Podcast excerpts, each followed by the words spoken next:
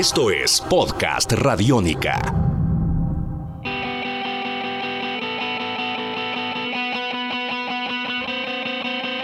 Bienvenidos a Los Libros de Medallo, un podcast radiónica. Ya hemos dedicado algunos podcasts hablar sobre pasajes concretos de la historia literaria antioqueña, referenciando autores como León de Grave, Gonzalo Arango o Tomás Carrasquilla, pero no habíamos hablado sobre el hoy de las letras creadas en la ciudad, o por lo menos por autores antioqueños. Pues en esta edición hemos decidido invitar a Juan Diego Mejía, quien está al frente de los eventos del libro en Medellín y conoce de primera mano esta producción contemporánea de literatura en Antioquia. Podcast Radiónica. En los siguientes minutos se referenciarán autores con algunas de sus obras, así que les recomiendo papel y lápiz para tomar nota y enriquecer su lista de lectura con recomendaciones venidas desde ese territorio ubicado entre las montañas. Esto es Podcast Radiónica. Siempre se me ocurren nombres de autores que eh, tienen una gran producción, que tienen una producción eh, de mucha calidad y que son, muy acogidos actualmente en las editoriales, no solamente de Colombia, sino que uno ve que ya están en, las, grandes, las grandes ligas de las editoriales del mundo. Pienso por ejemplo en Tomás González. Tomás González pues se fue hace mucho tiempo de Medellín, que vivía particularmente era en Envigado, pero se fue cuando tenía unos 35 años, se fue para Estados Unidos. Allá pasó la mayor parte de su vida, ya hizo su vida. Luego regresó y se estableció primero en Chía y ahora vive eh, en Cachipay, en una finca. Pero Tomás es una persona que no deja de ser el, antioqueño raizal, que siente profundamente las raíces de, sus costumbres, de su, de su vida, de su cultura, y eso lo, lo plasma en todas las novelas esa soledad del ser contemporáneo es un poco también la soledad del antioqueño. Eso no, no vamos a creer que, que a nosotros no nos tocan los temas universales, nos tocan profundamente y eso lo demuestra la literatura de Tomás. Podcast Radiónica. Pienso en Héctor Abad, no solamente por su libro emblemático que es El olvido que seremos, que no, si bien no es una novela, es un, un libro de testimonio, pero dejó muy claro cómo es la literatura nuestra, cómo es la vitalidad que se vive en, esta ciudad. Y ahora que tiene una buena novela, que ha sido muy, muy bien acogida por la crítica, que es La Oculta, creo que está ratificando que es un escritor que tiene obra en marcha y que cada vez está, va, a, ver, va a producir eh, obras mejores. Podcast Radiónica. Jorge Franco, acaba, el año pasado ganó el premio Alfaguara con su novela el mundo de afuera, que cuenta un episodio importante de la vida de Medellín de los años 60 y 70. Esto es Podcast Radiónica. Pues está Piedad Bonet, que a pesar de que no viva en Medellín, pues es una antioqueña que también reconoce sus, sus raíces y que en, en la poesía americana yo creo que es un nombre emblemático y ahora eh, se volvió una autora muy conocida por un libro de testimonio en el que da cuenta, digamos, de todo el drama que vivió con el suicidio de su hijo Daniel. Podcast Radiónica. Hay muchos autores que nos podría, em, eh, digamos, traer de, los de afuera, pero miremos un poco lo que hay adentro. Adentro tenemos a Ignacio eh, Piedraíta, Nacho Piedraíta, que es un, eh, geólogo em, de una prosa exquisita que tiene una muy buena novela que se llama Un mar y otra que se llama El oído de la cordillera es uno de los autores que uno siente que va a llegar bastante lejos con su novelística, con su narrativa, por la seriedad con que asume el reto de escribir. Esto es Podcast Radiónica. Luis Miguel Rivas se acaba de ir a vivir a Buenos Aires, pero toda la vida vivió en, Envigado. El primer libro de cuentos, em, Los amigos míos se iban muriendo, es un testimonio tremendo de, cómo es la juventud en nuestros, en nuestros barrios. Inclusive hablo de barrio pensando en Envigado, cómo es la vida de los muchachos en, los barrios, cómo es la vida de los, de los grupos de amigos. Luego escribió un blog que se hizo bastante conocido, bastante popular, que se llama Tareas no hechas. Y ese blog dio para recopilar un segundo libro.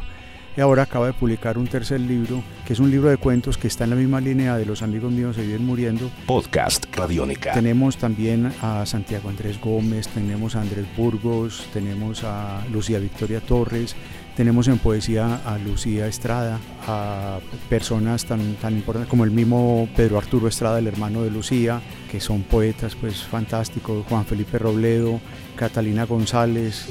Tus oídos se abren. Tus oídos se abren. Podcast Radiónica.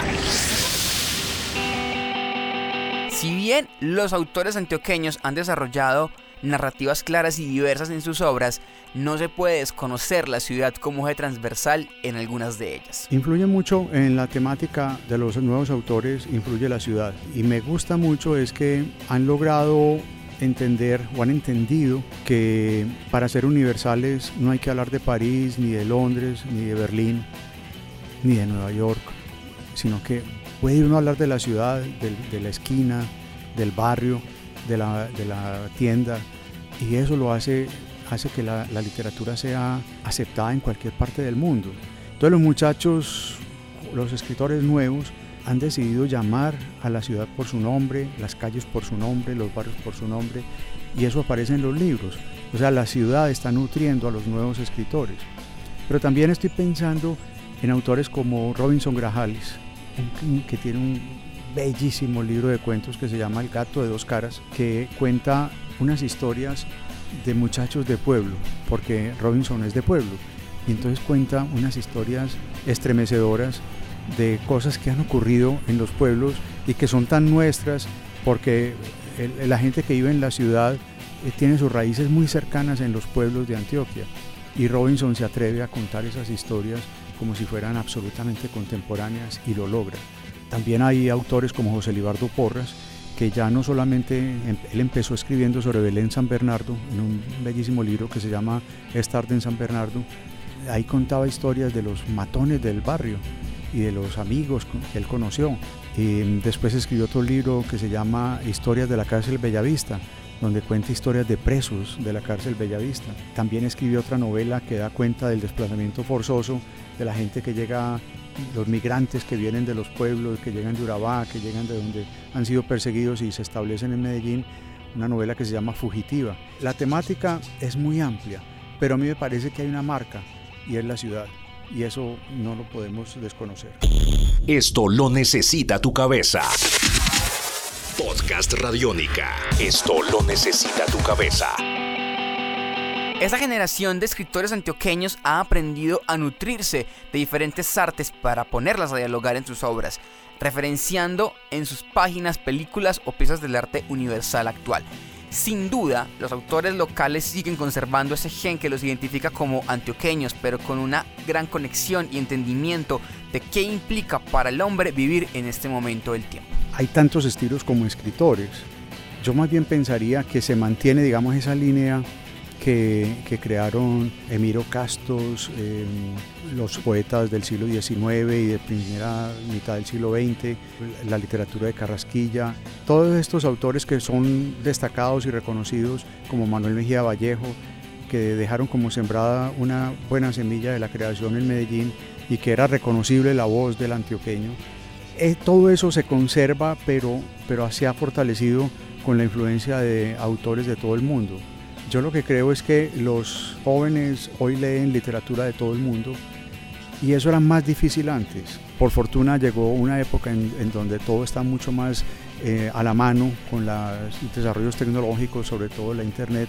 Entonces eh, los jóvenes de hoy es posible, pueden leer autores eh, serbios, pueden leer autores rusos, españoles, portugueses, y eso hace que sean mucho más em, variada, más diversa la literatura, pero lo que creo es que se conserva como esa línea de literatura propia que tiene un sabor que la hace universal a, la vez. Esto es Podcast Radiónica. El cine nos permite que un autor mm, pues mm, medianamente informado eh, no tenga que describir con la misma minuciosidad con la que describía Balzac un salón de baile sino que lo puede hacer en dos o tres brochazos que son producto de esa de esos códigos universales que flotan en el mundo.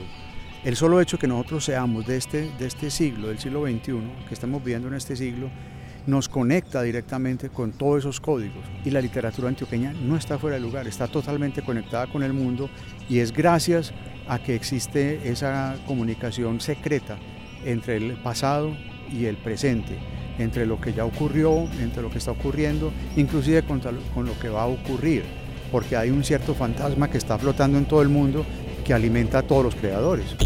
Esto lo necesita tu cabeza. Podcast Radiónica. Esto lo necesita tu cabeza. Hasta aquí esta edición de los libros de Medallo, un podcast radiónica. Mi nombre es Sebastián Martínez y nos escucharemos en una próxima entrega para explorar más acerca de la literatura creada entre estas montañas. Salva tu mundo, usa radiónica. Tus oídos se abren. Podcast Radiónica.